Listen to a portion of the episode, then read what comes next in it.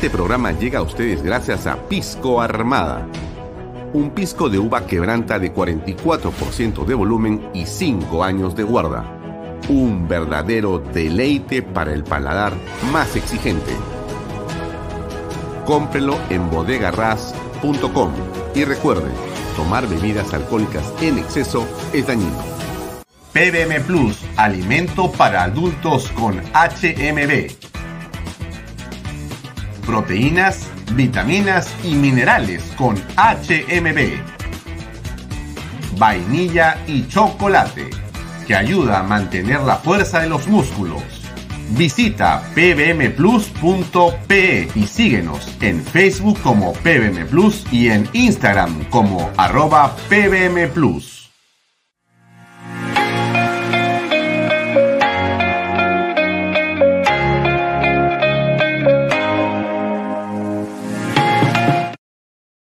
Bienvenido a la familia Sarcleti. Contamos con más de 20 años construyendo momentos especiales en más de 21 establecimientos ubicados en Lima y provincias.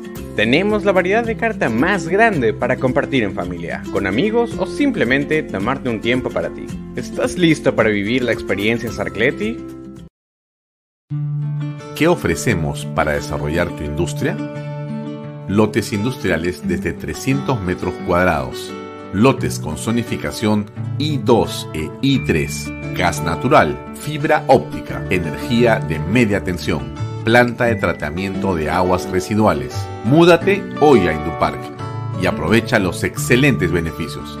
Ingresa a indupark.com.pe. Indupark, creamos desarrollo. ¿Qué tal amigos? ¿Cómo están? Muy buenas noches. Gracias por estar conectados con nosotros. Mi nombre es Alfonso Valle Herrera y esta es una nueva edición de Vaya Talks por Canal B, el canal del Bicentenario. Nos puede seguir a través de mis redes sociales, las de Alfonso Valle Herrera, las redes sociales de Canal B, la página web de Canal B. Nos puede seguir también a través de las aplicaciones que usted puede descargar. Puede también seguirnos, estamos conectados en directo a través de eh, las redes sociales del diario Expreso. Salimos también a través de PBO Radio 91.9 FM. Y no se olvide que estamos en el canal 95 de Best Cable. Así es, todo eso eh, aquí en Vaya Talks. Bueno, gracias por estar con nosotros como siempre. Hoy tenemos un programa estupendo, como todas las noches que traemos lo mejor para poder conversar con usted. Va a estar con nosotros Carlos Polo. Carlos Polo este, ha recibido la puntería de toda la artillería caviar que lo identifica él como el cerebro casi detrás. Tengo un carrito que se pasea con unas imágenes por la ciudad de Lima y que ha hecho perder la cabeza a todo el mundo caviar y a todo el mundo progresista, ¿no? ¿Cómo es? Increíble esto, ¿no? Uno les dice una verdad científica y lo han tomado de una manera realmente muy, pero muy este, reveladora, ¿no? Y entonces quiero conversar hoy día con Carlos, lo he invitado para comenzar en extenso sobre qué significa, porque él ha estado presente en la, eh, digamos, acontecimiento, esta ceremonia, esto que se ha hecho en el Congreso de la República junto con el congresista Muñante y otra serie otras personas. Quiero conversar con él para que nos cuente qué piensa de lo que está eh, ocurriendo ahí, justamente en la OEA, qué cosa hay detrás de esto que vemos y que nos dé su punto de vista, ¿no? Es interesante por qué es que lo han identificado a él, qué no le han dicho, ¿no? ¿Quién paga la camioneta? ¿Quién paga el aviso? ¿Cómo lo pagan? ¿Quién es Carlos Polo? Mira, un poco más se han ido los caviares desesperados por este peruano, que lo que hace es básicamente defender una posición eh, como haríamos cualquiera de nosotros, ¿no? Creo que eh, la circunstancia particular de eh, Carlos Polo es que él ha decidido hacerlo, porque está justamente tratando de combatir una suerte de hegemonía que tiene el progresismo, pensando que esos temas no se pueden discutir. Ustedes se han dado cuenta, ¿no? Si usted habla de algo relacionado al género, saltan todos como si le estuvieras quitando, pues, plata de la billetera. Creo que en el fondo, yo creo que en el fondo es eso, porque ellos están detrás de un presupuesto. Esto no es otra cosa que plata, plata, plata y más plata. Si tú les quitas a ellos eh, regulaciones, les cambias las leyes, ellos que han cobrado por meter esa ley en el extranjero a través de ONGs, que pagan afuera por hacer esto, es el globalismo del que se habla, bueno, ellos retroceden. Entonces, para que ellos puedan seguir con su mermelada internacional, tienen que estar eh, inundando la legislación y todos los espacios públicos con toda su este, monserga sobre el género. Ahora vamos a dar en extenso con eh, nuestro invitado Carlos Polo al respecto. Él va a estar aquí a las 7 de la noche en Bahía Talks. Bien, pero hay otros temas, por supuesto. Tenemos hoy día, es miércoles, es miércoles con el programa Reflexiones con Pepe Pargo. Tiene dos invitados estupendos, uno es César Campos y otro es Juan Carlos Ruiz. Ambos son analistas políticos y eh, comunicadores periodistas y van a estar con Pepe Pardo conversando el día de hoy. Hablemos un poco de Porky, Porky Love, el alcalde electo de Lima, que curiosamente, ¿no? Curiosamente, eh, hay una imposibilidad de saber si va a ser alcalde, sino dentro de algunas semanas o meses, según lo que nos han comentado todos hoy día. Todos estamos preocupados. ¿Por qué? Porque las instituciones que tienen un presupuesto millonario, millonario para contar los votos, no los pueden contar. OMPE ya creo que tiró la toalla. Ha dicho, no puedo contar, esto es muy difícil. Entonces, bueno, me tiro al abandono y esperemos que, como si fuera un abaco, o sea, bolita por bolita, seguramente dentro de dos meses, antes de enero, seguramente como en diciembre por Navidad, le irán a Porky si ganó las elecciones. Esto que le cuento yo parecería una broma, pero en realidad reviste una enorme gravedad y es desde todo punto de vista una falta de respeto absoluto a la voluntad popular. A la voluntad popular.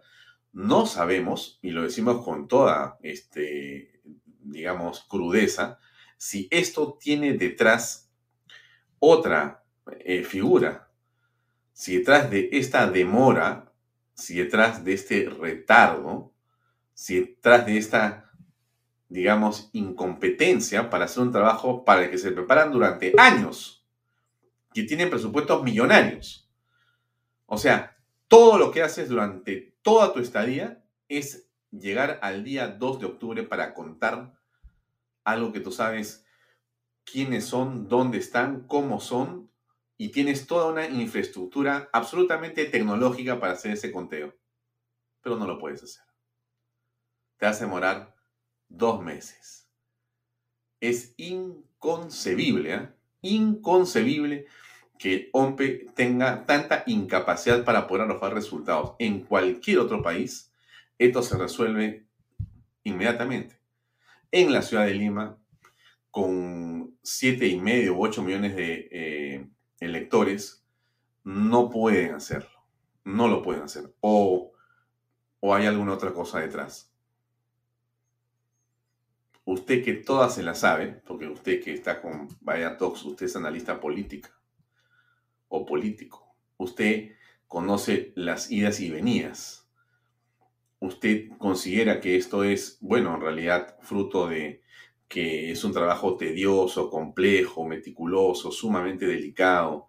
Hay que hacer prácticamente cada acta a mano, revisarla, mirarla entre 10 personas, diferentes ojos, fotografiarla, escanearla, este, no sé, notarizarla y después casi, insisto, como un abaco, mover la bolita y ponerlo y decir, ok, vamos con la siguiente. Y ese proceso lo hacen que solamente dos personas o tres.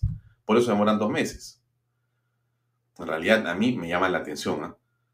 Y por supuesto no les puedes decir nada, porque tú le puedes, o sea, tú le dices algo a la OMPE y te dicen pues tu vida, tu vida golpista, corrupto, este, antisistema, eh, no sabes perder, eh, eres los que solamente patean el tablero, eh, este, apoyas, el, estás, este, ¿cómo se llama? Desconoces las elecciones, falta de respeto a las instituciones. Bueno, o sea, tú tienes que hablar con ellos bajando la cabeza, te arrodillas y le dices, dígame lo que usted quiera y yo le voy a hacer caso, no voy a discutir nada.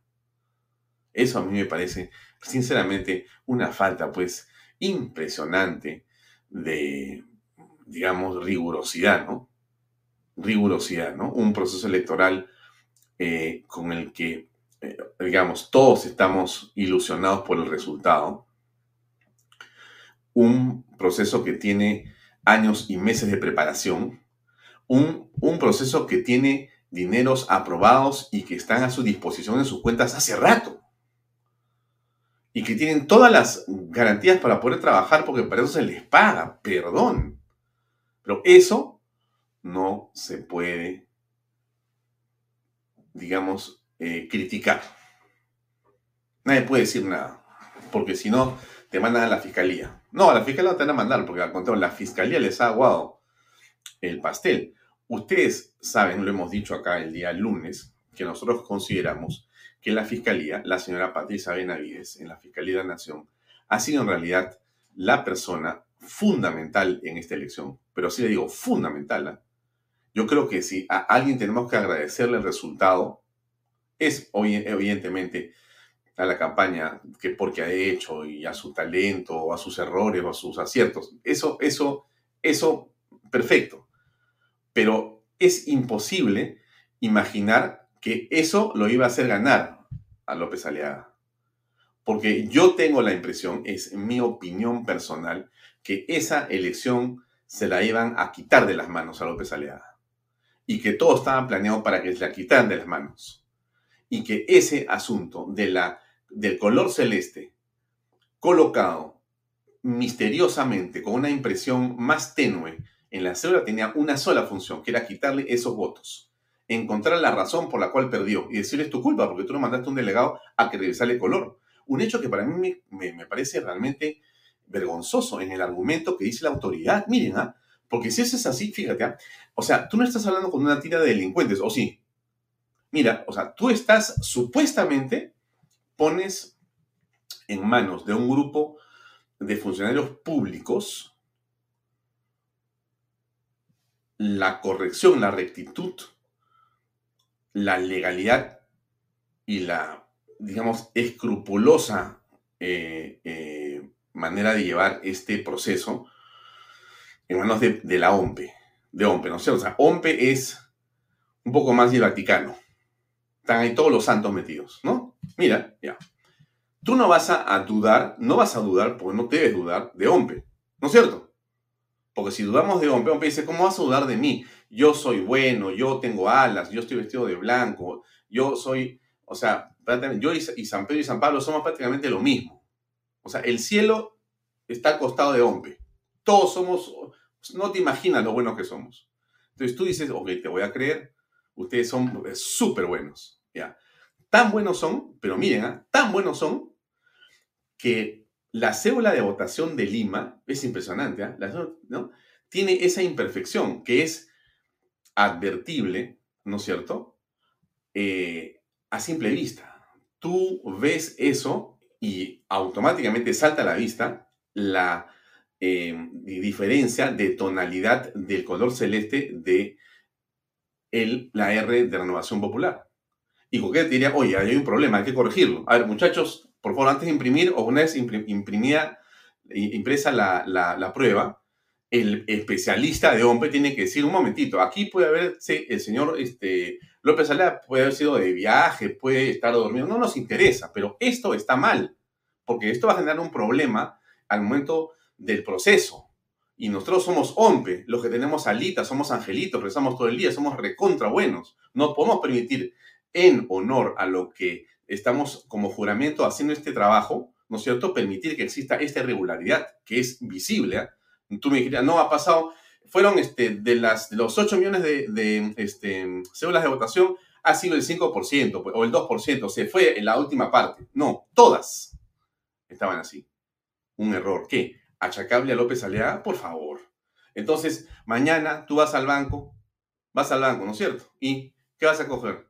Me da 10 mil dólares.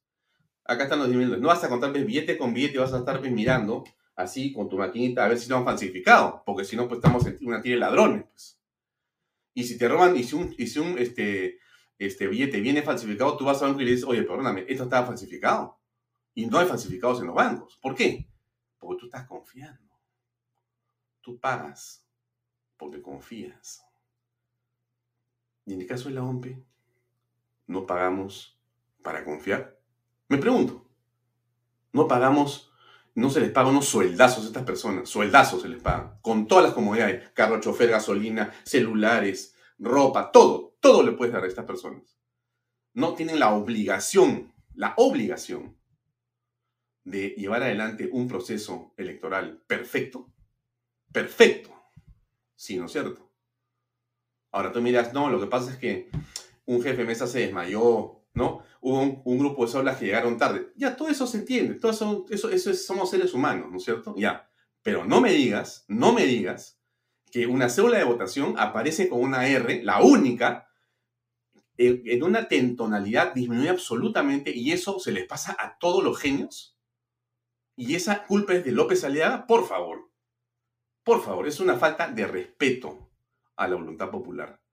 Las personas culpables de eso deberían estar presas, en verdad, en este momento, enmarrocadas y en un proceso, y que caigan todos. Y el señor jefe de, la OMP, por esa sola razón, debería haber renunciado hace rato.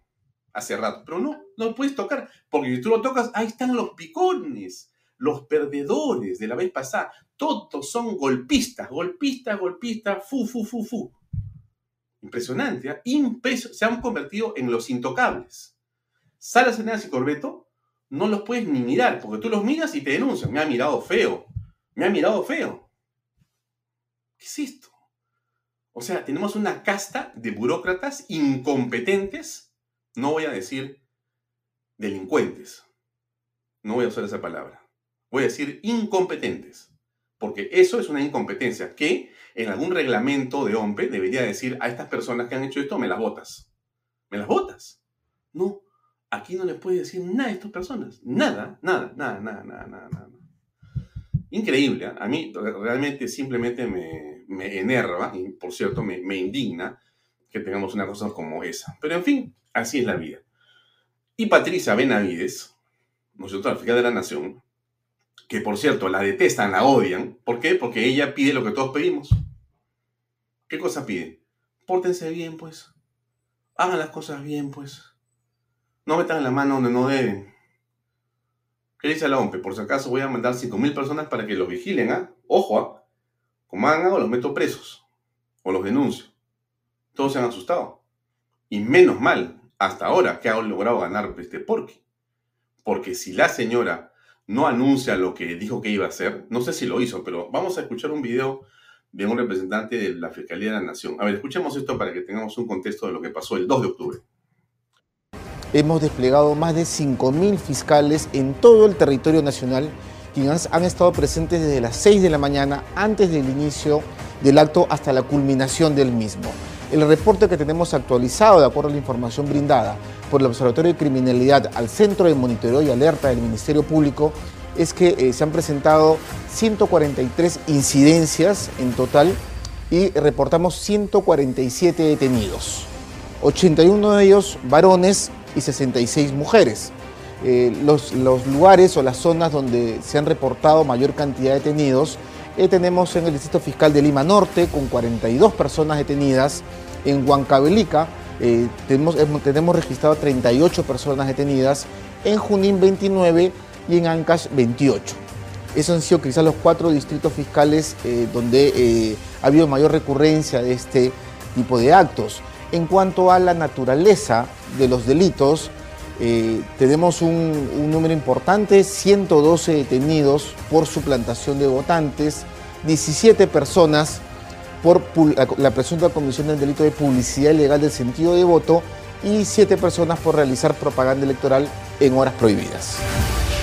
Ministerio Público, Fiscalía de la Nación. Orden, firmeza y celeridad. Estupendo, estupendo. Y por eso creo que eh, la Fiscalía nos ha salvado, por lo menos aparentemente, y esperamos que estos señores de la OMPE actúen como mandan sus reglamentos y la ley. Me gustaría mucho conversar con alguno de ellos, pero tampoco pues conversan, ¿no? Ellos solamente van a los canales y a los medios que los aplauden y los endiosan. Porque lo que yo le digo a ustedes es de lógica, de lógica, de lógica. Em, e, el padre Omar, el padre Omar, que es realmente eh, un hombre con un corazón gigantesco, he tenido la oportunidad, eh, porque seguramente así son las casualidades de la vida, de conocerlo personalmente, de ir a visitarlo en varias oportunidades en las últimas semanas. Él está ahora de viaje y ya regresa pronto.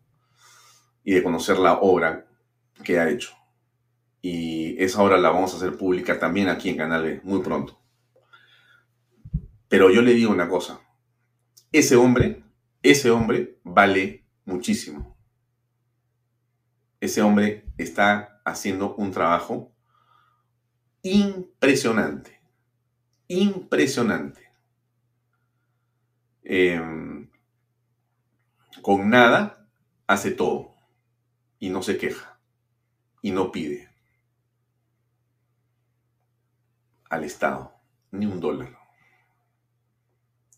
Vive de la caridad y la caridad en nuestra patria es inconmensurable. Así le digo, inconmensurable.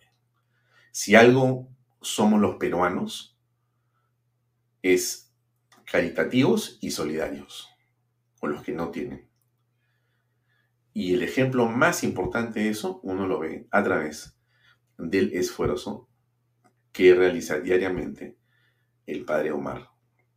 Su impresionante trabajo de asistir a personas que ya simplemente están desahuciadas y abandonadas.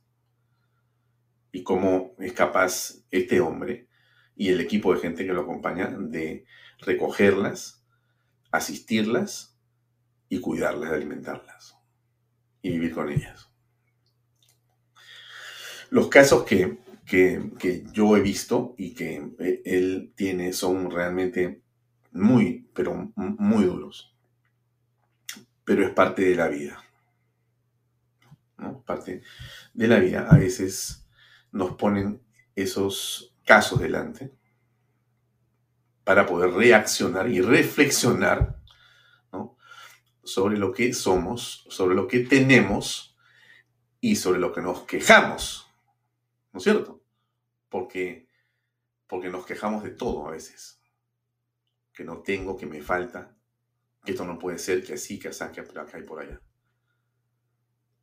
cuando en el fondo todo tenemos, porque tenemos salud, porque tenemos familia, eso es lo más importante, todo lo demás se puede resolver, salud y familia, eso es ambas bendiciones de Dios. Pero le contaba esto porque acá hay un video de Omar sobre este tema de la fiscal, se lo pongo para que escuche su reflexión política, porque este uno solamente es un hombre que está dedicado en su, en su alma, corazón y vida a trabajar por los hombres, mujeres, niños que no tienen esperanza de vida prácticamente. Pero él los acoge. Trabaja con las ollitas comunes y tiene un trabajo fantástico que le digo, ya le voy a contar con más detalle cuando esté acá, etc.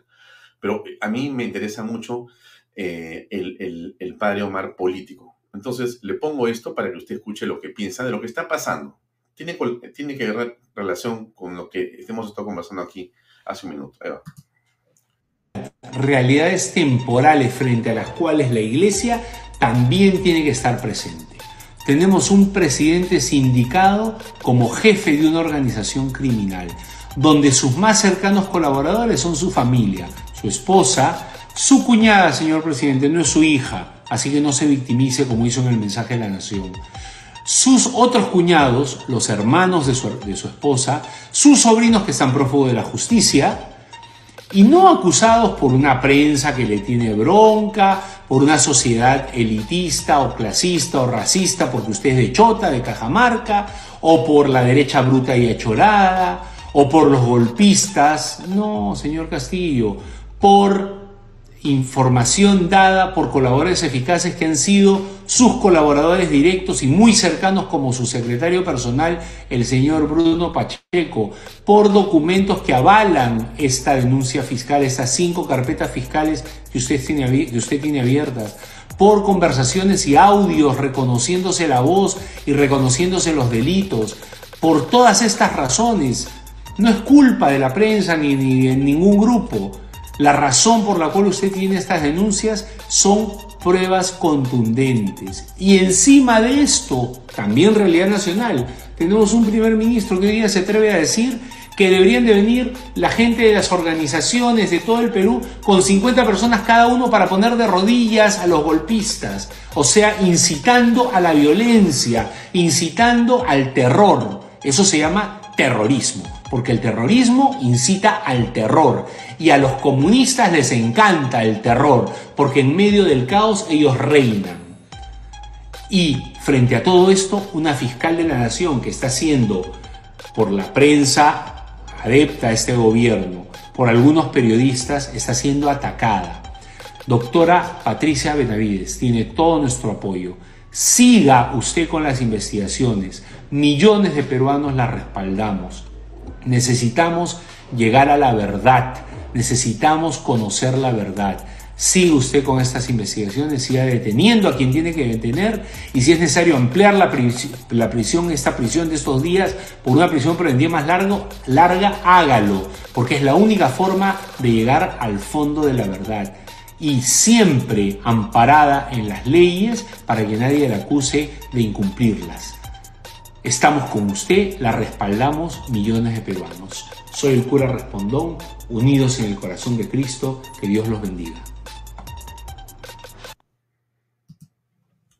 Así es, unidos en el corazón de Cristo. Delia Esther Velasco Marticorena nos escribe, Dios lo proteja y cuide mucho, Padre Omar, gracias por todo lo que hace por los peruanos. Por supuesto que sí, Delia.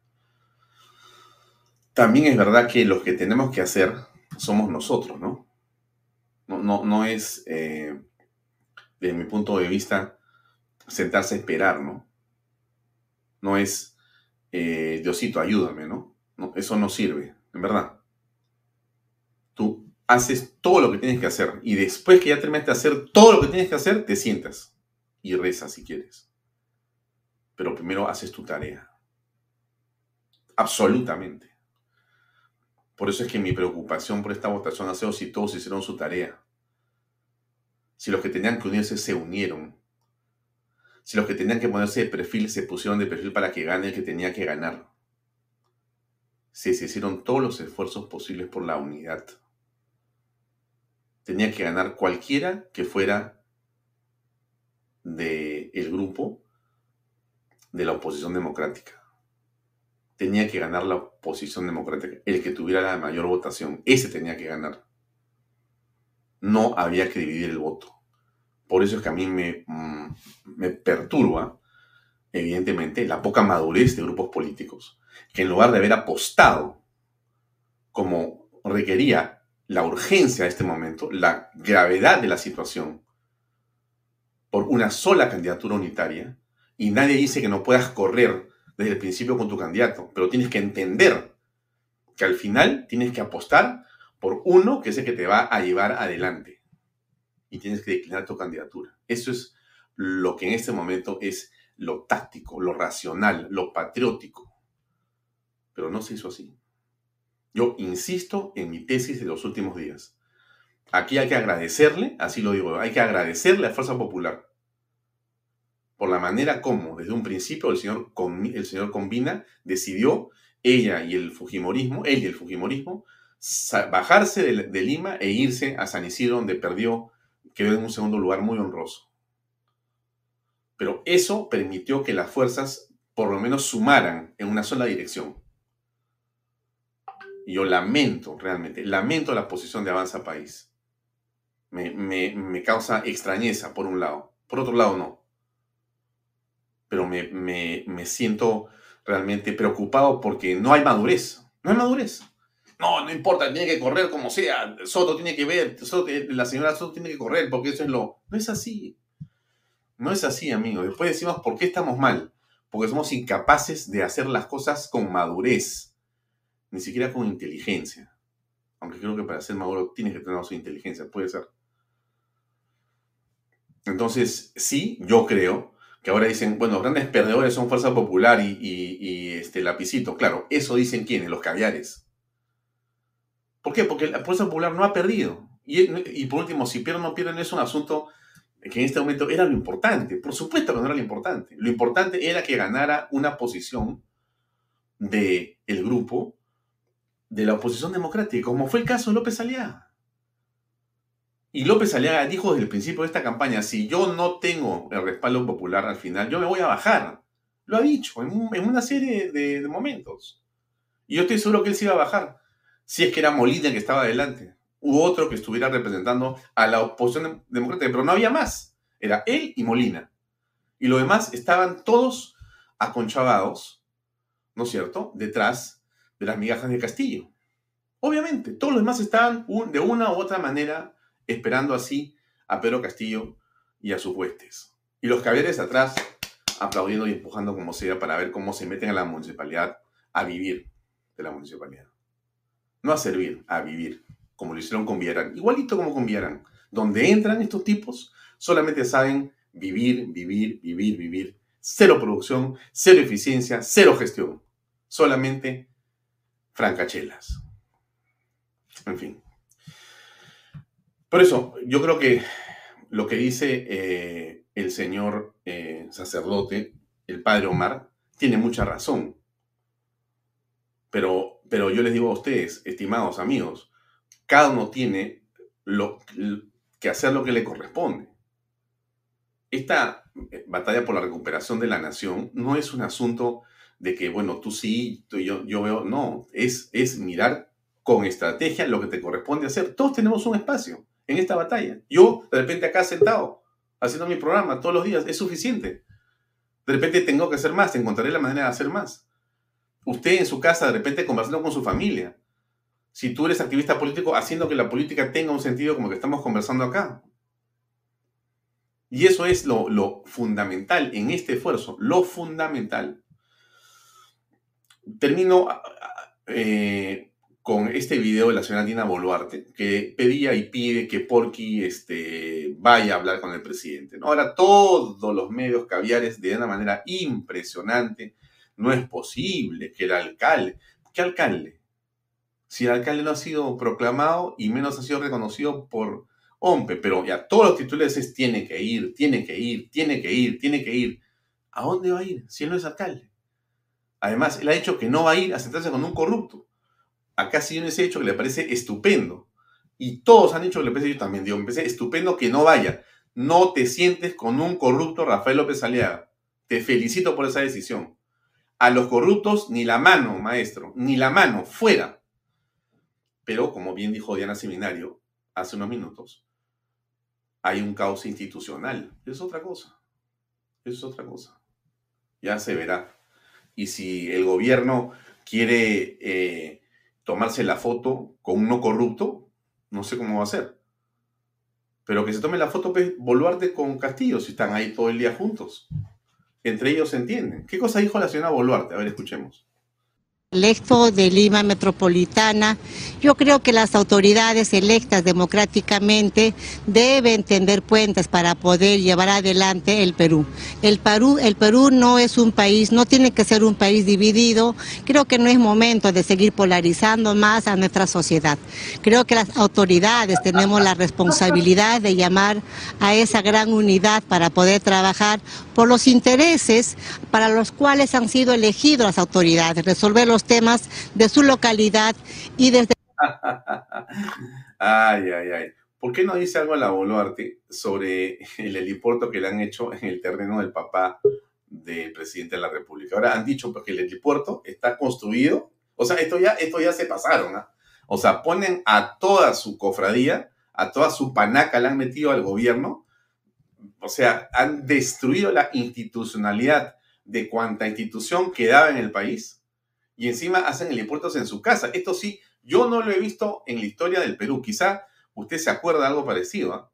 Yo no me acuerdo que ningún presidente se haya mandado a hacer un helipuerto en la casa de su familia. Es increíble.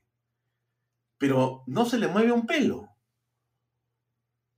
La señora Boluarte, es un momento de trabajar por los más pobres. ¿Por qué pobres? Es inconcebible, inconcebible. La, la eh, OEA está aquí en Lima. Hoy día había han habido marchas importantes. Estamos con Juan Villarán un minuto, porque después tenemos la conversación con Carlos Polo, pero Juan ha estado hoy día en la marcha, ¿correcto? Hay una marcha importante. Déjenme poner un video cortito que he recibido de los marchantes y me parece eh, fundamental eh, ponerlo. Esto ha ocurrido en las inmediaciones de este San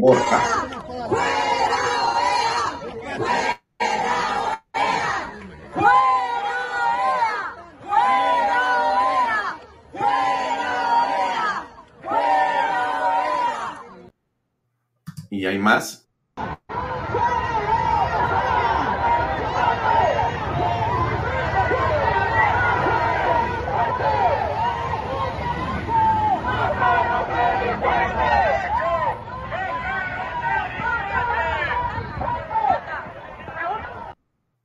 Bien.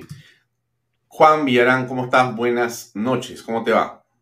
Alfonso, buenas noches, ¿cómo estás tú? ¿Qué tal? Juan, gracias por estar con nosotros. Sé que estás en otro tema, pero yo te pedía unos segundos nada más para que me cuentes. Has estado en la marcha, tú eres, creo que, quien también la ha organizado o ha estado en el grupo de los organizadores. ¿Cómo fue? ¿Qué sucedió hoy? Si nos puedes dar unas, eh, por favor, pinceladas de información. Sí, cómo no, Alfonso. Bueno, eh, efectivamente un grupo importante, diría yo, de ciudadanos se reunió en San Borja y caminó hasta la sede donde se encuentra reunida la OEA en este momento para hacer una marcha pacífica, por supuesto, pero tratar de expresar una, una voz distinta a, la que la OEA ha venido a escuchar. O sea, este, se han reunido con una serie de personas, pero no con gremios oficiales, de ningún tipo, no se han reunido con los colegios de arquitectos, con los colegios de abogados, con los con nadie, o sea, simplemente con un grupo de ayayeros que han ido a la OEA a reunirse con ellos, no han escuchado la voz de la oposición que hay en este país. Y bueno, la única manera de hacerlo era pararse frente a ellos y hubo una cobertura de algunos medios, entre ellos el tuyo, y este, también estuvo CNN, entonces se llevarán pues un trago un poquito amargo de haber venido al Perú solamente para convalidar al gobierno, que no es su papel, porque podrían estar hablando definitivamente de la situación de Venezuela, de la situación de Nicaragua, de, la, de, toda la opresión que hay en esos países. Sin embargo, han venido aquí a reunirse entre ellos en un lugar cerrado, ¿no? Este, rodeados de personas que han venido a decirles lo que ellos quieren escuchar y nada más entonces era importante que la ciudadanía se exprese y que por lo menos los medios internacionales o las personas que quisieran escuchar, escuchen que no todo es color de rosa en este país y que hay un grupo de oposición importante, es más, el 90% repudia, eh, digamos, lo que está ocurriendo. Tanto es así que en estas últimas elecciones el partido de gobierno Perú Libre ha salido con el 1.4% de, votación en todo el país, el uno, o sea, prácticamente desaparecido, es la realidad. Mm. Muy bien, Juan, te agradezco mucho por darnos esta información. Era buenísimo poder tenerla de mano directa y tú has estado ahí y nos has contado qué fue lo que pasó. ¿Cuánta gente hubo más o menos, calculas tú? Pueden haber habido unas 600 o 700 personas, pero como tú comprenderás, eh, que vaya más gente ahora es muy difícil porque la gente vive al día los ambulantes un día que dejan de trabajar, eh, dejan de comer, y igual sucede pues en los conos y en todas las en todas partes, eh, la carestía de la viva, de la vía, la papa que estaba a un sol 50 el kilo, está a 7 soles, la gasolina estaba en 12, 13 soles, está en 20, no se puede esperar más, pero ellos han venido acá a hacer lo que quieren, a, a inmiscuirse y cuando deberían estar hablando pues de la opresión que hay en unos países que están absolutamente subyugados por regímenes comunistas, ¿no? Y eso no han venido a hacerlo, han venido a pasearse. Muy bien. Juan, nuevamente muchas gracias por habernos eh, dado esta información eh, calientita, porque tú estás regresando a tu casa en este momento. Un, gran abrazo y ya estaremos juntos en algún momento. Buenas noches, gracias. Gracias, muy amable. Amigos, era Juan Villarán que estuvo presente en la marcha, nos ha contado los detalles de la misma, muy importante. Este video que les pongo a continuación, muy cortito, tiene que ver con esto que es lo voy a repetir varias veces, es un video de 6 segundos, tiene que ver con la detención de una funcionaria eh, con una cantidad misteriosa de 1.200 actas. 1.200 actas de sufragio, donde se, pone los, se cuentan los votos, efectivamente. Eh, hay una investigación abierta sobre este tema, sumamente grave, pero sumamente grave. Y lo dejo ahí porque me parece central no perderlo de vista. Esto, esto tiene que investigar, saber qué fue lo que pasó. Eh, antes de hablar con Carlos Polo, yo les estaba comentando a ustedes el hecho de que, ah, porque ha dicho, eh, o López Aliado, el alcalde todavía no electo ni reconocido, pero aparentemente la carrera virtual de Lima, ha dicho que va a pedir al Congreso las competencias de región para Lima en educación y salud. Y esto es absolutamente central. O sea, lo que no puede hacer el gobierno central lo va a hacer Lima, estoy seguro. Porque además mucha gente y muchas empresas van a querer ayudar a que Porqui tenga éxito. Porque cuando tú ves personas decentes en el gobierno, te provoca ayudar, pues es obvio, obvio pues. Entonces, esto se va a dar. Y ese, este, este llamado que hace la señora Dina Boluarte, que tiene que venir a conversar, que tiene Esa es una tontería. Tontería porque los trabajos son institucionales e interinstitucionales, no son personales. Se ha confundido la señora Boluarte también en eso. O sea, eh, bueno, estos tipos están totalmente perdidos, ¿no? Pero en fin. Em, y, el alcalde eh, que declaró hoy en la comisión del Congreso reconoció que el helipuerto informal pertenece a los padres de Pedro Castillo. Esto no es un rumor, esto es algo que ha aparecido hoy día en la comisión, en la comisión, en la comisión de fiscalización del Congreso de la República. Ha ido ese caballero de la fotografía, le voy a decir ahorita quién es, porque tengo acá el nombre de este señor. Le voy a explicar quién es este señor. Pero este caballero ha comentado, dicho, explicado el día de hoy de qué se trató este tema del helipuerto. Es impresionante lo que está ocurriendo en el país y nadie, como estamos ocupados mirando si Porquis o no alcalde de Lima, entonces nadie termina por seguir lo que ha dicho este señor. Le doy un poquito la nota. Walter Ajib Rojas, alcalde de Tacabamba, en la provincia de Chota, Cajamarca, afirmó ante la Comisión de Fiscalización y Contraloría del Congreso de la República hoy día que el terreno donde se construyó un helipuerto clandestino en su destino, en su distrito, pertenece a los padres del presidente Pedro Castillo. Usted, usted, usted me ha escuchado. No es una broma. No es un fake news.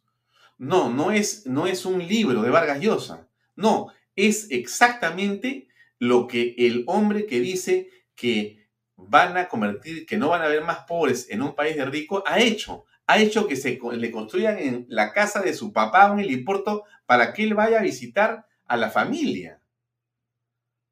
Yo no sé en qué reinado vive Pedro Castillo, porque yo no me he enterado. Yo pensé que era presidente del Perú, pero él es rey de alguna parte del mundo. Solamente un rey dice, me hacen en el helipuerto ahí, me hacen allá el aeropuerto, me hacen acá la pista, y todos obedecen. Es lo que le han contado al presidente. Usted tiene poderes plenipotenciarios, celestiales. Usted ordena y se convierte en realidad. Es lo que le han contado Pedro Castillo. Porque si no, ¿cómo se explica que utilice y haga un helipuerto y lo mande a hacer? Bueno, eso es lo que está pasando. Ah, para que sepa, General Alvarado, efectivamente, eh, fue eh, tomado examen oral y escrito por el presidente de la República para ser el ministro en Zarratea. O sea, Zarratea no era un sitio donde, como dice Castillo en sus declaraciones, ¿cómo no me van a dejar ir a comerme un estofadito con una vecina, con una amiga de toda la vida, con una familia que me da su calor, su cariño? ¿Usted se acuerda de ese discurso de, del señor Castillo? ¿Se acuerda usted? O sea, no me dejan que yo vaya a visitar a una familia a comer o a que me inviten a compartir una comida. De eso se quejan. ¿De eso se quejan? ¿Qué dice General Alvarado? El superministro que va a tener que pagar pato, pero de todas maneras, confiesa que Pedro Castillo lo entrevistó en Zarratea antes de asumir como ministro. Ahí hacía cuestiones de Estado el presidente. Por eso está investigado. Y que abra la reunión que comentábamos ayer en este programa entre Huerta y Gallo Zamora, evidentemente pone su grito al cielo. ¿Cómo no? O sea, él dice, cree el presidente que somos nosotros, ¿qué cosa? Unos onzos. Que vamos a creer que han venido a conversar, más un cafecito. Dijo que en realidad es un agente de inteligencia cubano que funge como embajador de Cuba en el Perú. Ese es Carlos Legallo Zamora.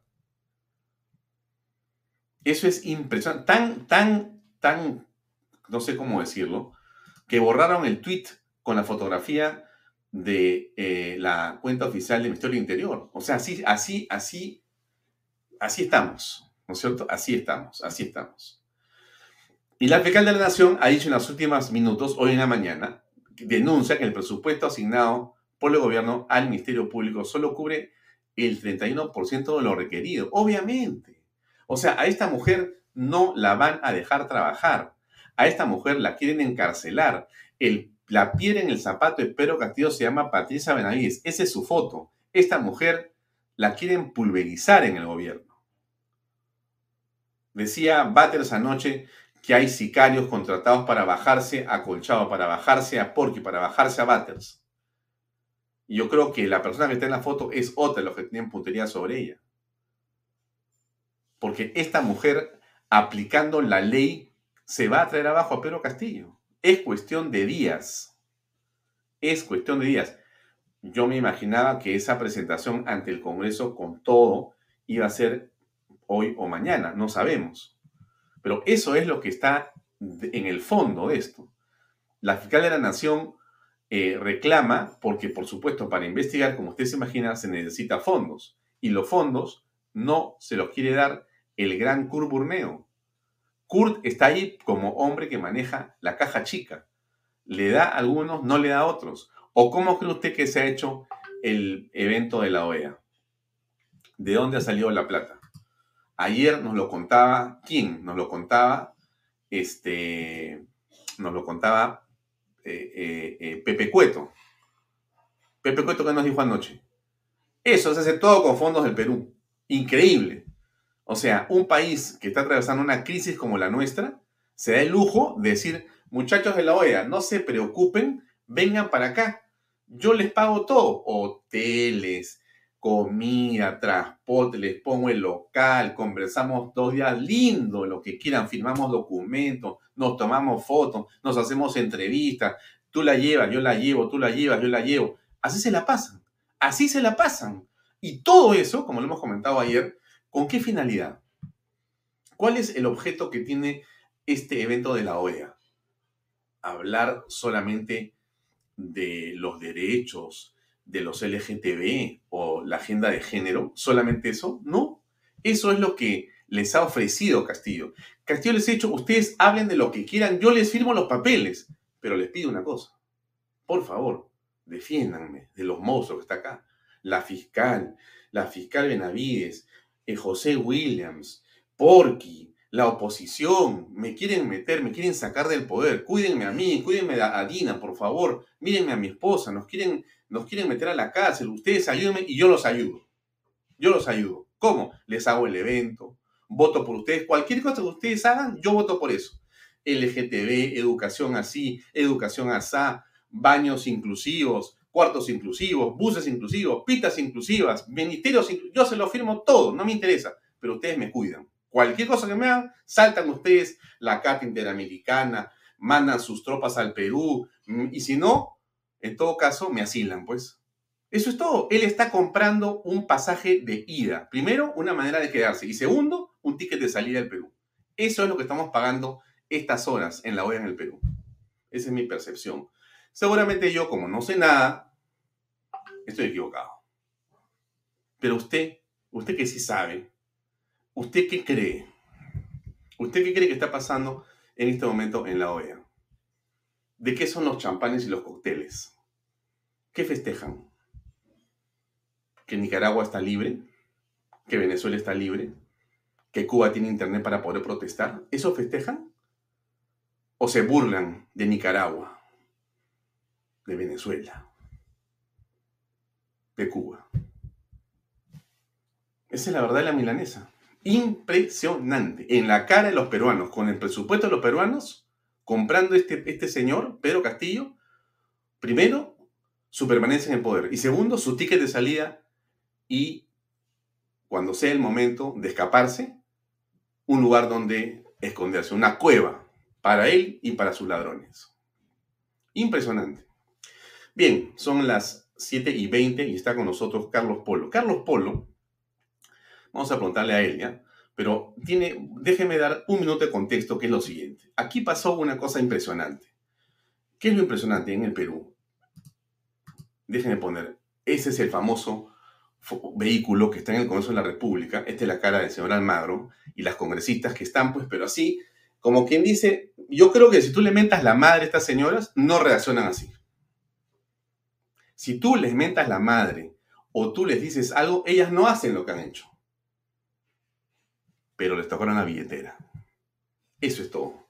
Aquí les cogieron la billetera y salieron disparadas del Congreso de la República, como ustedes recuerdan. Si no, miren las imágenes. ¿De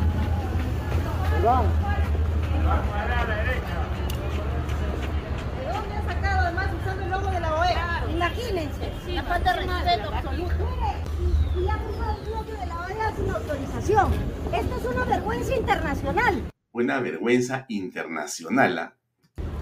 Los derechos están consagrados en tratados y convenciones. Están, los derechos están consagrados.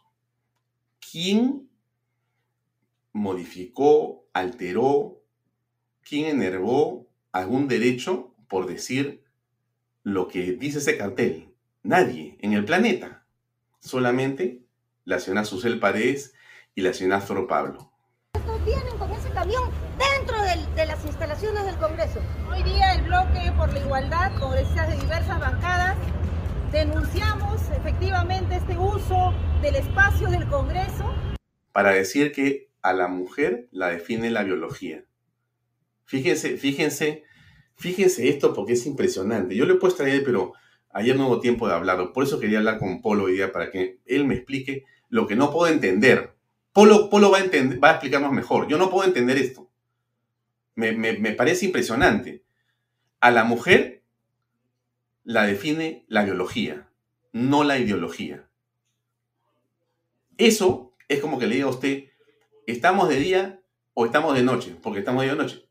Eso no depende de, una interpretación. Ese es, una, es un hecho, ¿no es cierto?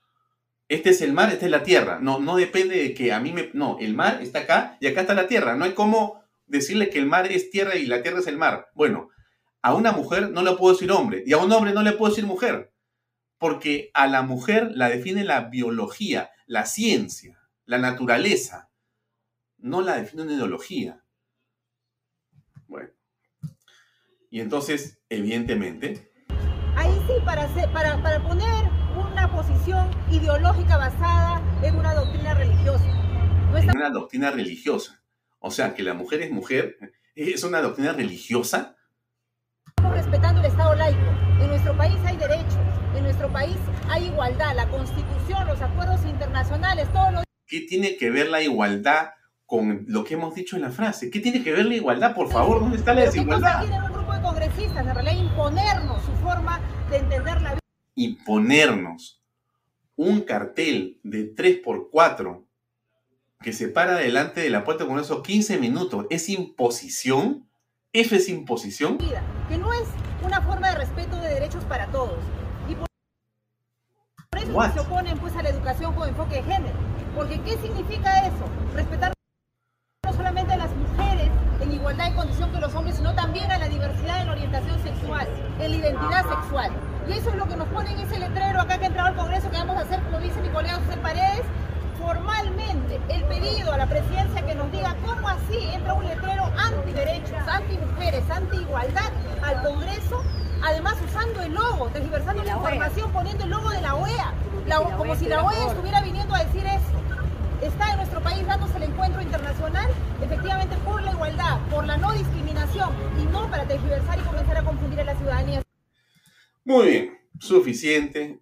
Carlos Polo, buenas noches, gracias por acompañarnos. Buenas noches, Alfonso. Eh, he estado eh, viendo el teatro que hicieron esas cinco señoras madres de la patria, porque es un teatro. Mire, cualquier persona que tiene dos dedos de frente se da cuenta que la primera imagen, no sé si muchos habrán reparado esto, la primera imagen es que el policía que está en la puerta, son tres policías, uno de los policías le abre la reja al camión. Resulta que ellas decían, ¿quién ha o esto se ha metido? Ahí está el policía, está abriendo la puerta. Si hubiese sido algo ilegal, algo fuera del reglamento, fuera de la norma, el policía le va a abrir la puerta. Cinco congresistas vienen persiguiendo un camión el policía le va a abrir la puerta. Pues eso no se lo cree nadie. Es un mal teatro. Susel es una actriz, pero, pero esto le ha salido mal. Esto le ha salido mal. Esto no se lo cree nadie. Me, sirvió mucho escuchar eh, la entrevista anterior porque hay un nivel de cinismo en la política, en la política del mundo de la posverdad, que ya a nadie le interesa, a ninguno, a ninguno de estos actores políticos le interesa decir la verdad. Ni le interesa que, ni le interesa que la gente crea que ellos están mintiendo. Hay un aeropuerto en, la casa de los papás del presidente que nunca ha tenido para hacer ni, nada parecido a comprarse un viaje de, helicóptero y ahora tienen un helipuerto con la plata de todos nosotros. Está robando. Muchos a veces me preguntan, acá en el país y otros países, ¿el presidente Pedro Castillo es comunista, es terrorista. Por lo que acaba de explicar Alfonso, ¿qué tiene que ver la ideología comunista con un tipo mercantilista que cambia lo que es eh, cuestiones ideológicas y políticas para provecho personal, para librarse de la cárcel? ¿Eso qué tiene de comunismo? Eso es de socialismo. Eso es un mercantilismo corrupto y lo mismo está pasando en la OEA. Y gracias por invitarme a hablar de esto porque yo, yo creo que la gente a veces siente que la OEA es algo lejano, pero es más cercano de lo que uno puede pensar. Ahora, bien, eh, gracias por la introducción, eh, Carlos. Danos un poco de contexto en el sentido siguiente, ¿no?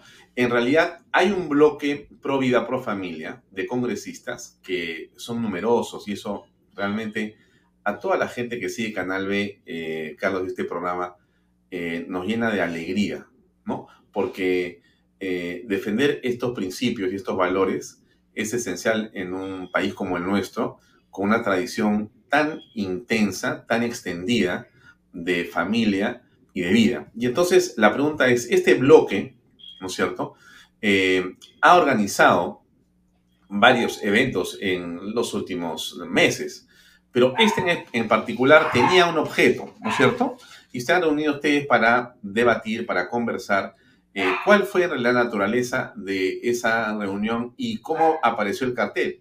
Que además, dicho sea de paso, perdóname, pero déjame decirlo, ah, yo me crucé con el cartel de la Leo en San Borja. Este cartel los está volviendo locos, es una cosa impresionante. Es el camioncito que dice lo mismo, es el mismo camioncito, que, que, se pasea y, y tú lo miras y claro, eh, reconoces que ese, esa frase es eh, como decir de día o de noche, como decir, o sea, es una verdad imposible de discutir, pero eso los vuelve locos, ¿no es cierto? Pero ya, ok, pero cuéntame el contexto de esa reunión, por favor.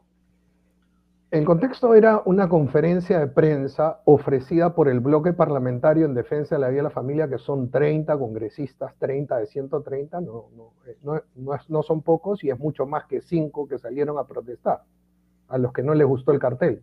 Pero este bloque parlamentario de 30 hizo una conferencia de prensa en el salón eh, ex-MOME, en el que se hacen las conferencias en el Palacio Legislativo, donde tienes que pedir con muchos días de anticipación una hora para poder hacer un evento. De hecho, el congresista Alejandro Muñante pidió, junto con otros congresistas, los otros 29 en la sala, se presenta un programa de cuáles van a ser los expositores, tanto los parlamentarios como los expositores invitados internacionales que hubo, y uno de ellos fue Franco Matas, un argentino, un joven, que es un representante de Citizen Go, y, el pronunciamiento de los parlamentarios decía cosas muchísimo más gruesas que lo que dice el camioncito. camioncito dice, a la mujer la define la biología, no la ideología. Los parlamentarios dijeron, la OEA está promoviendo agendas ideológicas usando como excusa interpretaciones absolutamente excesivas de los tratados que ha firmado el Perú. Eso es lo que decían los parlamentarios. Y que eso es una injerencia en nuestras leyes que no se debe permitir. Sobre eso, obviamente, las congresistas no han dicho nada, porque obviamente son opiniones, para eso se llama parlamento, de hablar, se conversa. Y, la libertad de, expresión y de pensamiento existe en el Perú, para nosotros y para ellas.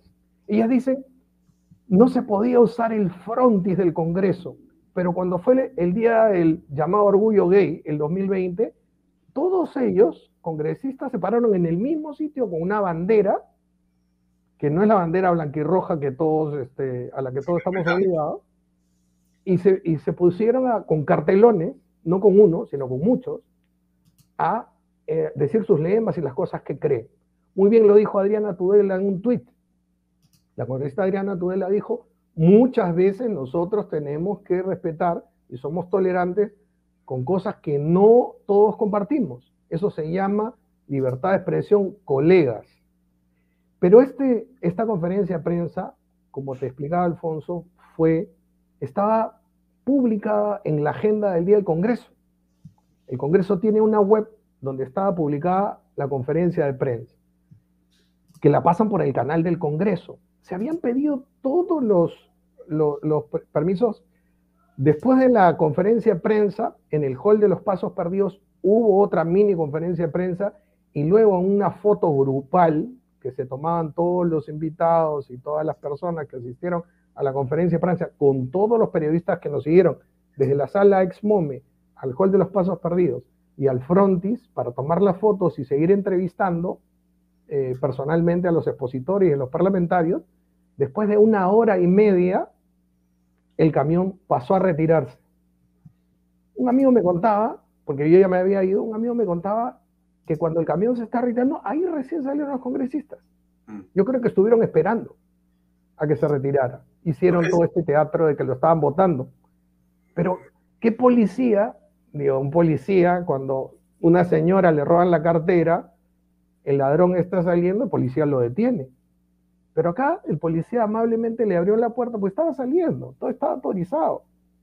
Todos los permisos para la entrada del vehículo, todo estaba pedido. Eh, yo creo que eh, el Congreso no debería permitir este nivel de cinismo, no deberíamos permitir el helipuerto y no deberíamos permitir decir de que esto ha sido un delito, un mensaje de odio. Esas mismas congresistas muchísimas veces tienen mensajes de odio y los ponen en sus Twitter muy seguido, frecuentemente, mm. precisamente contra los padres de familia que quieren ver qué cosas les enseñan a sus hijos. Y precisamente la congresista Frol Pablo y la congresista Susel Paredes no quieren y no quisieron y se oponieron tenazmente a una ley que decía que los padres de familia deberían conocer y opinar, no decidir lo que llevan los libros, sino solo conocer y opinar. La congresista Frol Pablo y Susel Paredes no quieren que los padres de familia conozcan ni opinen acerca de lo que le van a enseñar a sus hijos en el colegio. El proyecto de ley 904 que se aprobó y se ha convertido en la ley 31498 ahora nos permite a todos los peruanos y a todos los que mandan a sus hijos al colegio conocer y opinar qué es lo que le van a enseñar. Eso es lo que no quieren ellas porque obviamente hay intereses económicos detrás. Pero fíjate, lo que tú dices es una cosa súper importante, Carlos, porque se ha mencionado en el debate eh, municipal y se le enrostra a uno de los candidatos por uno de los moderadores que existe una ley contra el género. Ley contra el género y contra los LGTB. ¿Qué es esa? Fíjate cómo esa.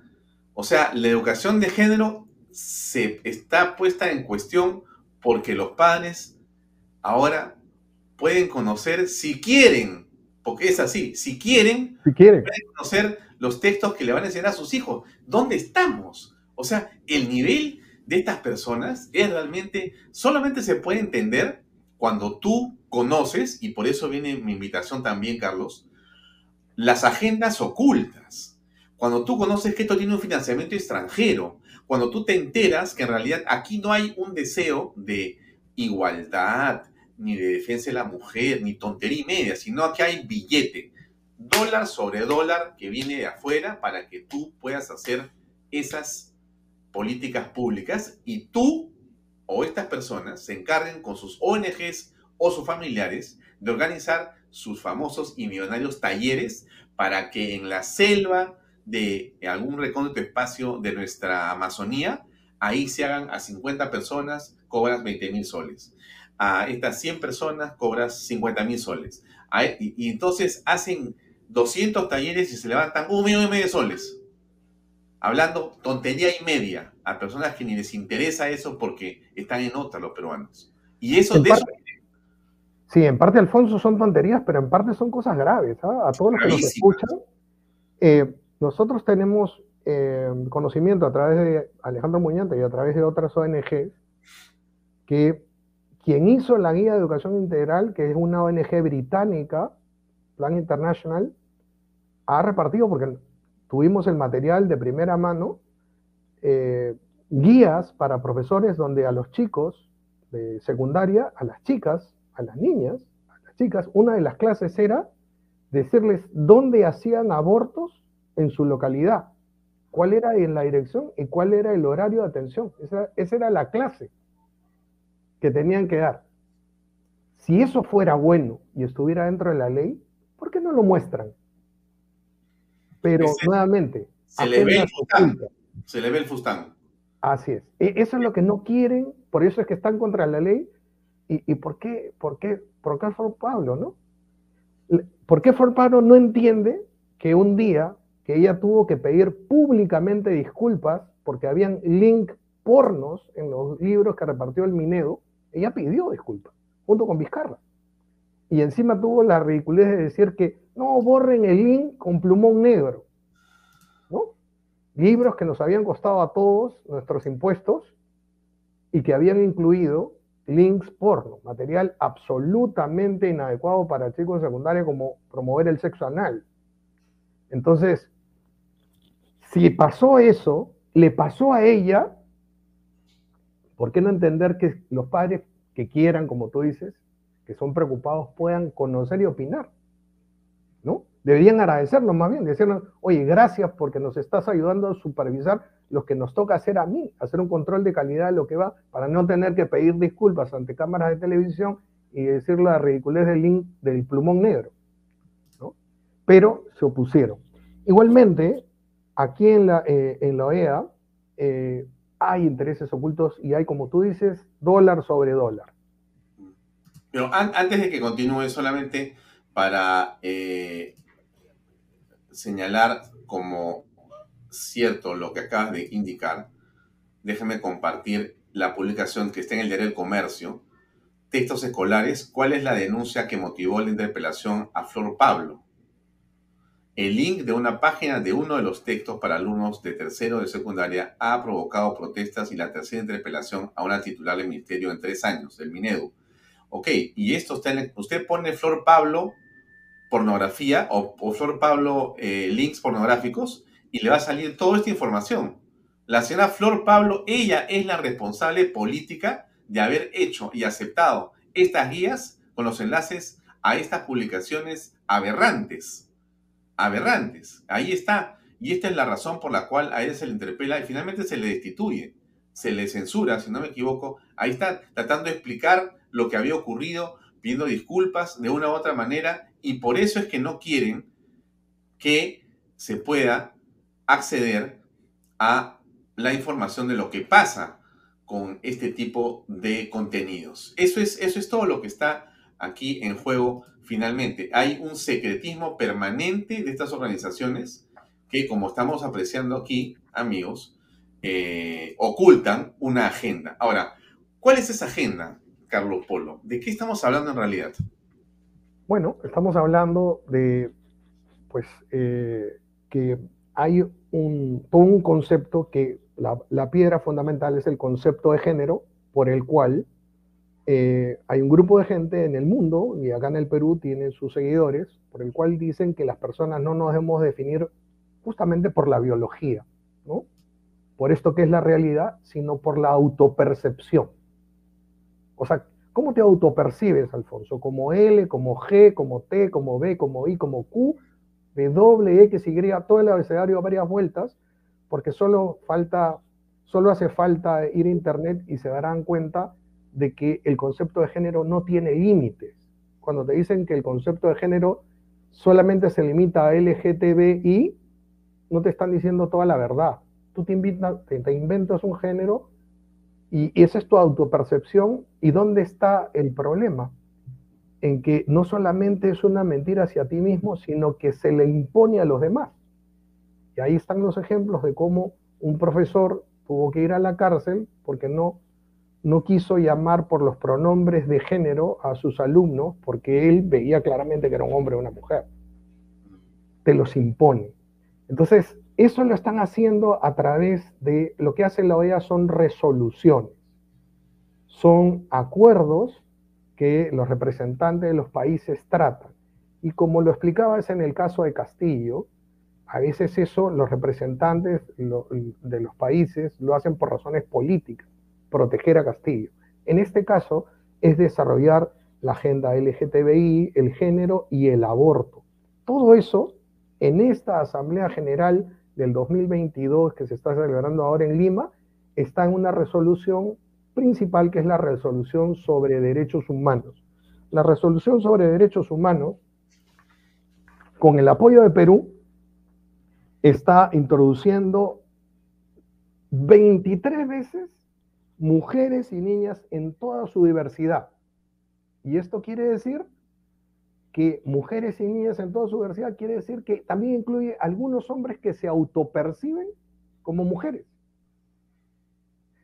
Eso que no está en nuestras leyes, hace no mucho, el Congreso archivó un proyecto de ley de identidad de género que decía exactamente lo mismo, que dirían que en el Perú la gente se identifique por la autopercepción, se archivó, archivó no, no, no, no se aprobó, perdón, no se aprobó. Eh, conceptos como interseccionalidad. Entonces, ¿qué será eso? hay, un, concepto que, que, es el género fluido, ¿no?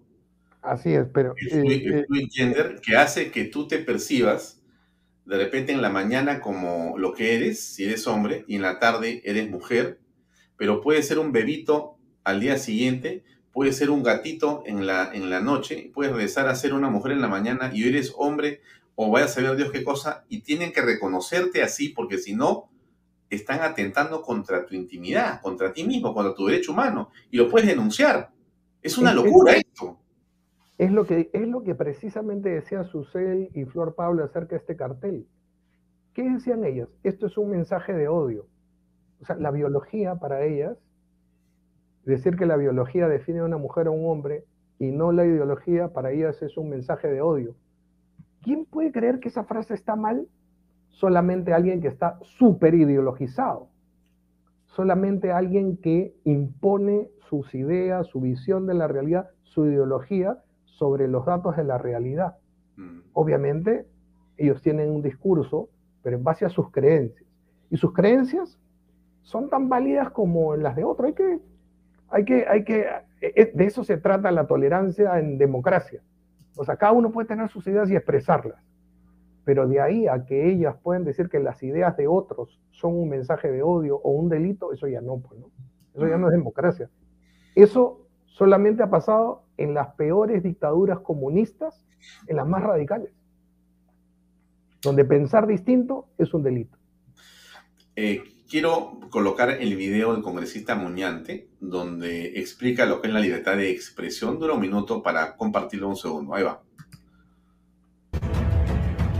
El Congreso de la República no solo es bastión de la democracia, sino también de la defensa de los derechos y libertades de todos los peruanos. La libertad de expresión y de pensamiento son pilares fundamentales de nuestra democracia y no claudicaremos en su defensa. Apúntelo muy bien, Progres.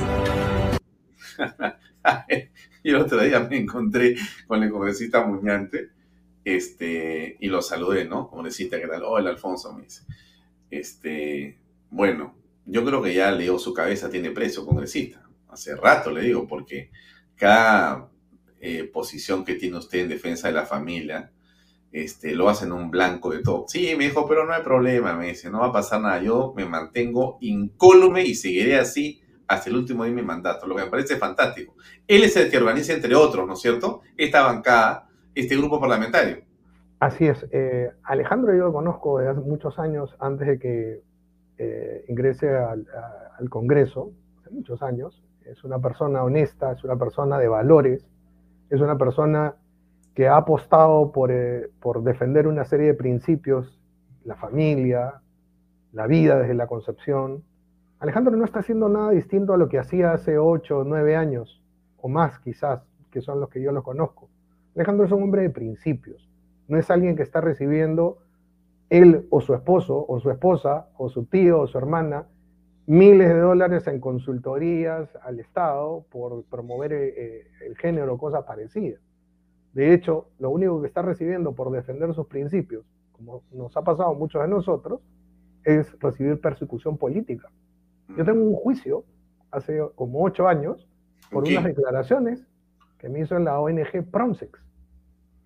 Y obviamente en primera instancia el juez cometió todas las faltas al debido proceso y todo, en la segunda instancia fueron más racionales y se le volteó la tortilla, a pesar de que ellos pagaron uno de los bufetes más caros de abogados de Lima. O sea, sufrimos persecución por nuestras ideas, Alfonso. Eh, esto no es Cuba, pero casi se parece para algunos, para aquellos que no tienen eh, eh, parte en esta corrupción y en este cinismo que estamos viendo de gente que promueve ciertas ideas hacia afuera en el discurso, pero en el fondo se trata de dinero. Mm. Ahora, el, trasfondo, la lectura política local con respecto a la presencia en la OEA acá, eh, la impresión que yo tengo, la he dicho en un comentario antes de tu entrevista, no sé si piensas tú eso o tienes otra lectura en relación a que eh, en la ignorancia absoluta que tiene Pedro Castillo sobre los temas, es capaz de firmar todos los papeles diciendo lo que sea, ¿no? con tal de que le aseguren que lo van a defender desde afuera y si tiene que irse lo van a recibir afuera. ¿Qué piensas tú al respecto? Pues pienso que Pedro Castillo va a vender a su abuela porque él sabe que, tiene, que va a ir a la cárcel y que el único camino que le queda es, o sea, ofrecer todo para que alguien le dé una salida.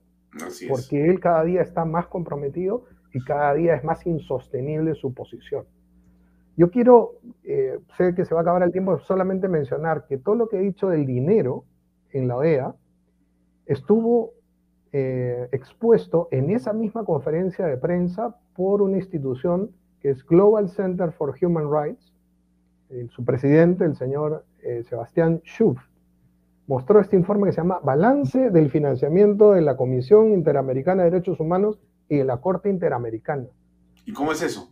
Esto es brutal, Alfonso, esto es brutal. Esto, esto lo podrías poner, el link está, está, es público, está en la web y tiene todos los datos corroborables con información de la misma comisión y de la Corte.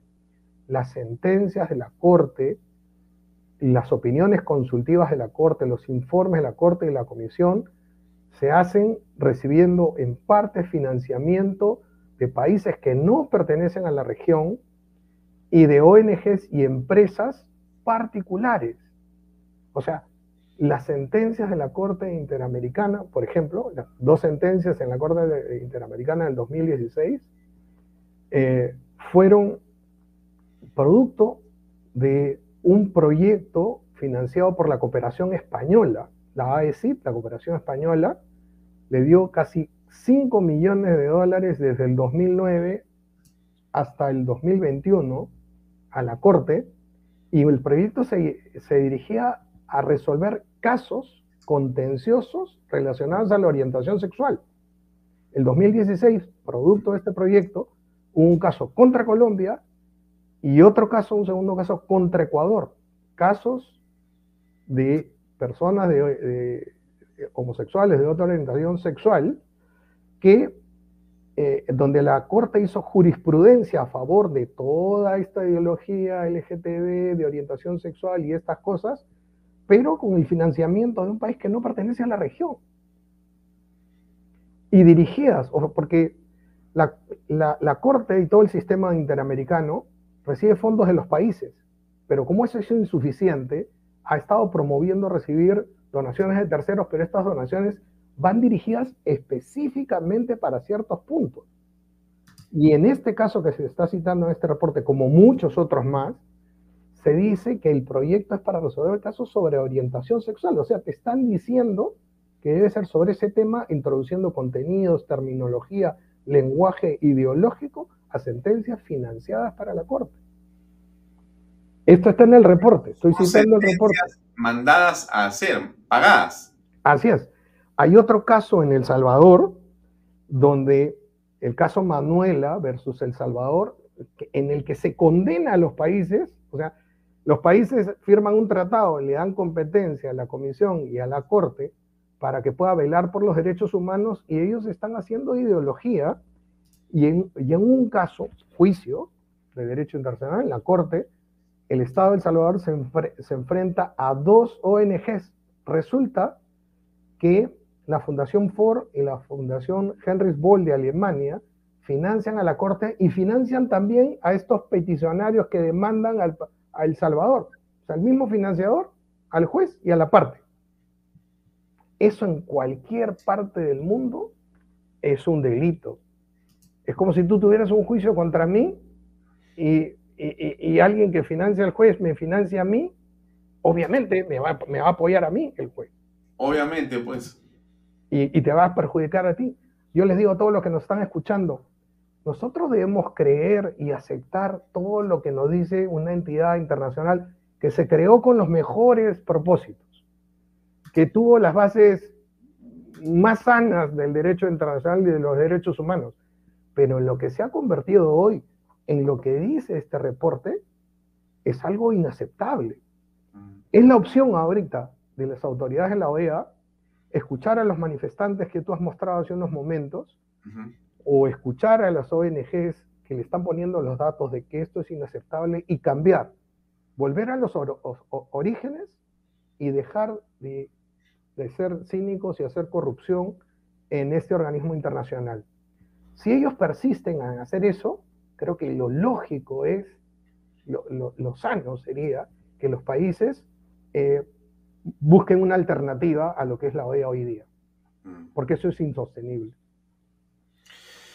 Carlos, muy bien. Te agradezco mucho por tu tiempo. Sé que estás ocupado en un millón de cosas. Has tenido la amabilidad de acompañarnos unos minutos para darnos una explicación de lo que estaba pasando. Creo que la gente ha entendido bien lo que hay detrás. Te robaría ese, ese enlace que me has comentado. Si me lo puedes compartir por WhatsApp para ponerlo mañana a los amigos de Bahía Talks y Canal B. Haremos una nota en el, en, el portal de Canal B para poder, este, junto con tu entrevista, para poder esto, compartirlo con todos. Creo que es indispensable que la gente esté informada. Para eso estamos acá.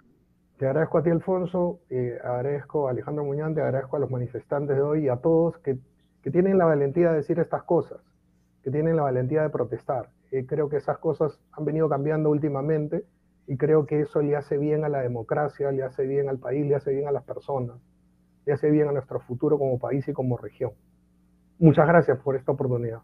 A ti, un gran abrazo. ¿eh? Hasta otra oportunidad. Muchas gracias por acompañarnos. Permiso. Bien, amigos, era Carlos Polo. Nos ha hecho una explicación detallada de lo que está detrás de estos, digamos, paneles. Eh, me refiero a los paneles de los opinólogos de la OEA.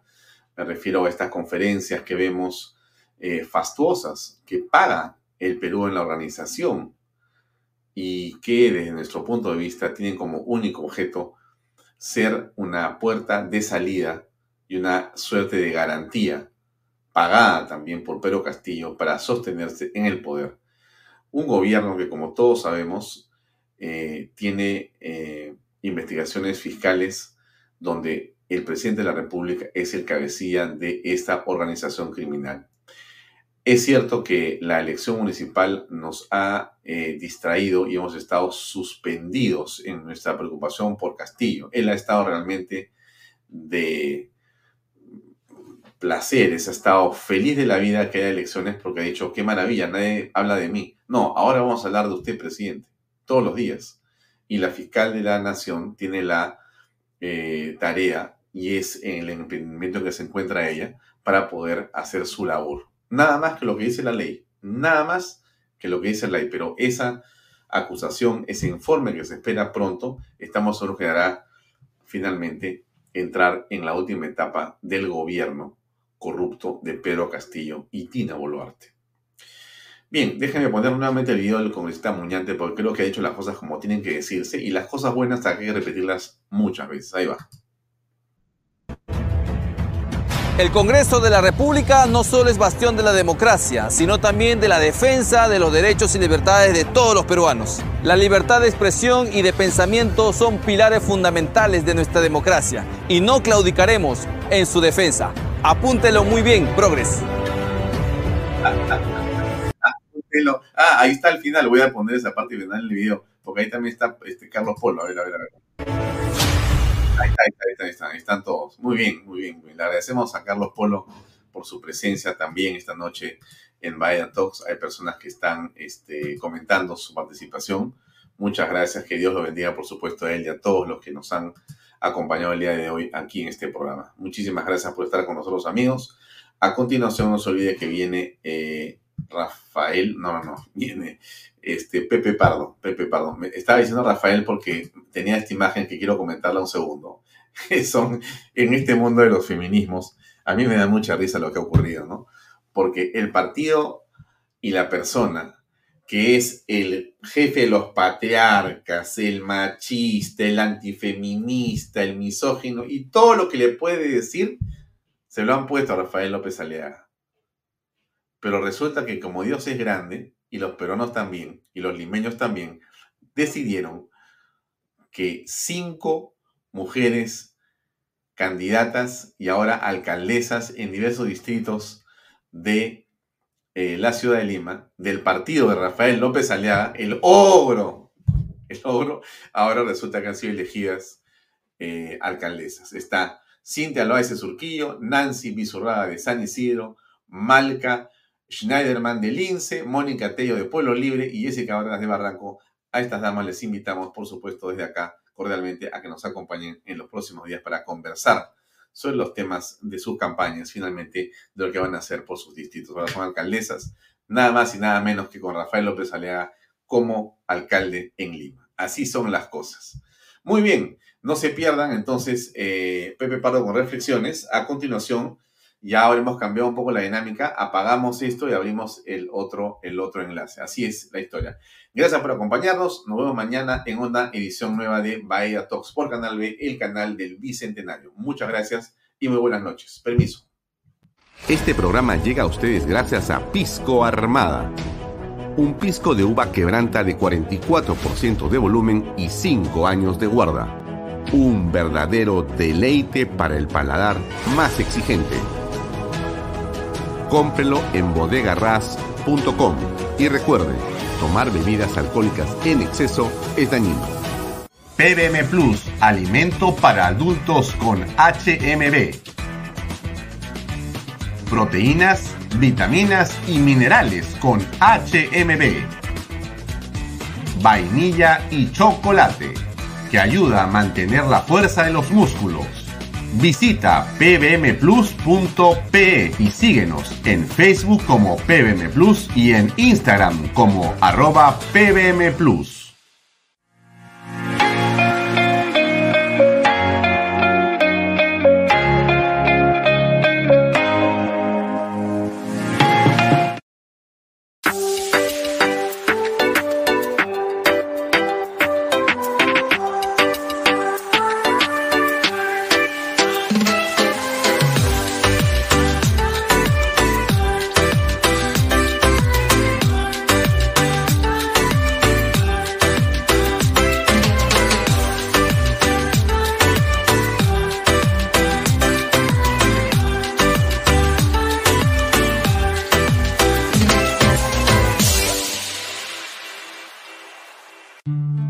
¿Qué ofrecemos para desarrollar tu industria? Lotes industriales desde 300 metros cuadrados, lotes con zonificación I2 e I3, gas natural, fibra óptica, energía de media tensión, planta de tratamiento de aguas residuales. Múdate hoy a Indupark y aprovecha los excelentes beneficios. Ingresa a indupark.com.pe. Indupark, creamos desarrollo.